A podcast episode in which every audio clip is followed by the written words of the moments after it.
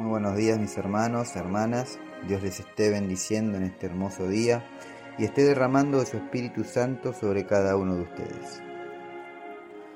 Hoy quiero compartir con ustedes una pequeña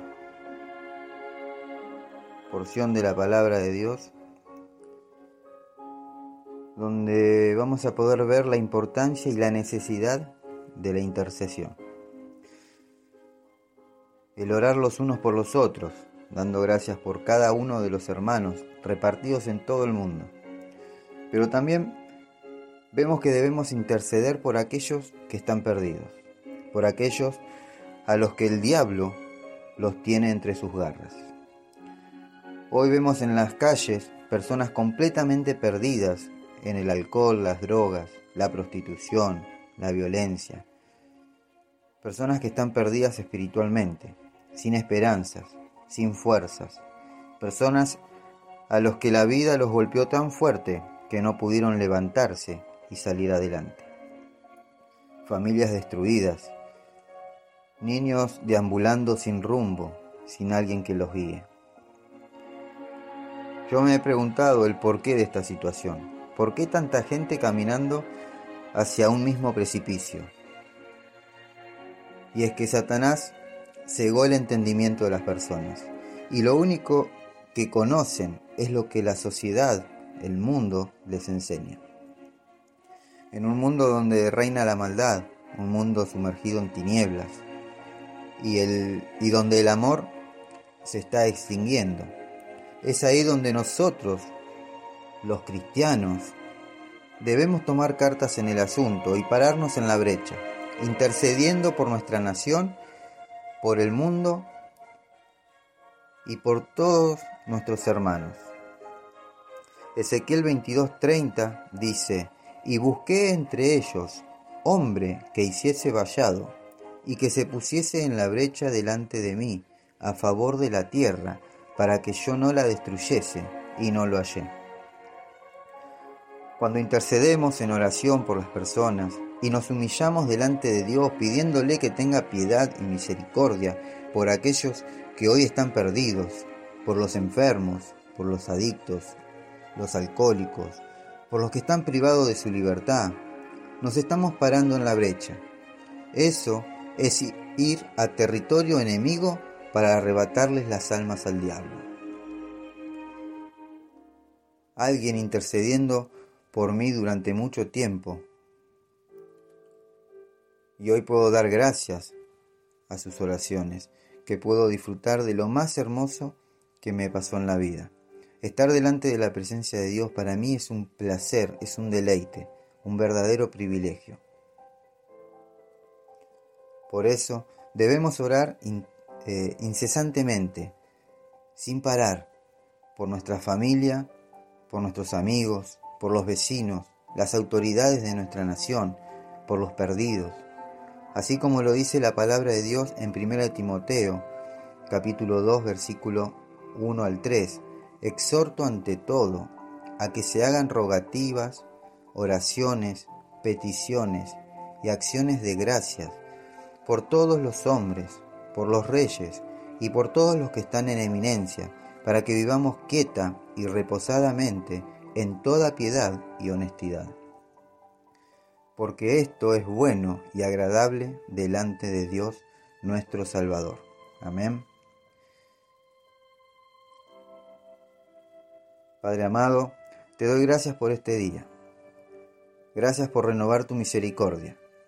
Gracias porque un día me sacaste de las tinieblas y me llevaste a tu luz admirable. Señor, hoy te pido por los perdidos. Ten misericordia, Señor.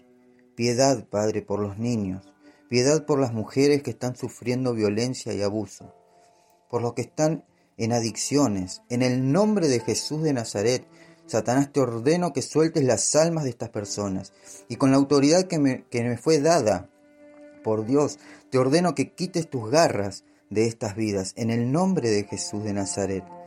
En el nombre de Jesús. Amén y amén. Mis hermanos, Dios los bendiga. No se olviden de compartir, sean una herramienta de bendición y restauración Recordá que siempre hay alguien esperando una palabra de fe, de esperanza y amor. Si querés dejar un mensaje por un pedido de oración, podés hacerlo al mail a los pies del maestro 889 arroba gmail.com o al WhatsApp 1534 83 27 57. Mis hermanos, vamos a terminar adorando al Rey de Reyes y Señor de Señores. Que a Él sea la gloria, la honra y la alabanza. Amén.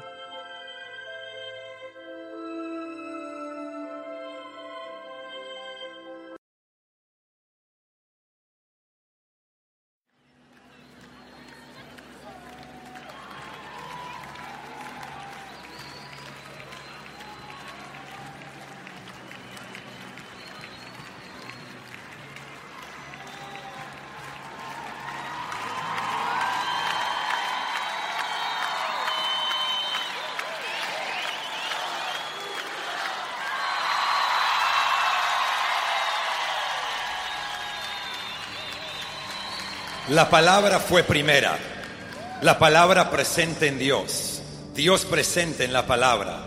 La palabra era Dios, alineada a Dios desde el día uno. Todo fue creado a través de Él. Nada, ni una cosa llegó a existir sin Él. Lo que empezó a existir fue la vida, y la vida era la luz por la cual vivir. Esta luz de vida irrumpió en la oscuridad, y la oscuridad no pudo apagarla. Hubo una vez un hombre, su nombre era Juan, enviado por Dios para apuntar hacia la luz de vida. Él vino para mostrar a todos hacia dónde mirar y en quién creer. Juan no era la luz, sino que su trabajo era mostrar el camino hacia la luz. La luz de vida era algo real. Él trae a la luz a cada persona que entra en esta nueva vida. Él estaba en el mundo y el mundo existe a través de Él. Y aún así el mundo no lo había notado.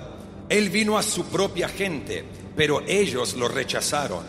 Pero los que lo recibieron, los que creyeron que Él era quien decía ser e hicieron lo que Él les dijo, Él los convirtió en quien deberían haber sido, en hijos de Dios. Estos son los hijos concebidos por Dios, no por sangre, no por carne ni por esfuerzo humano. La palabra se hizo carne y sangre y se mudó al vecindario. Vimos la gloria con nuestros propios ojos, una gloria que es única. Así como es el Padre, es el Hijo, generoso por dentro y generoso por fuera, verdadero de principio a fin.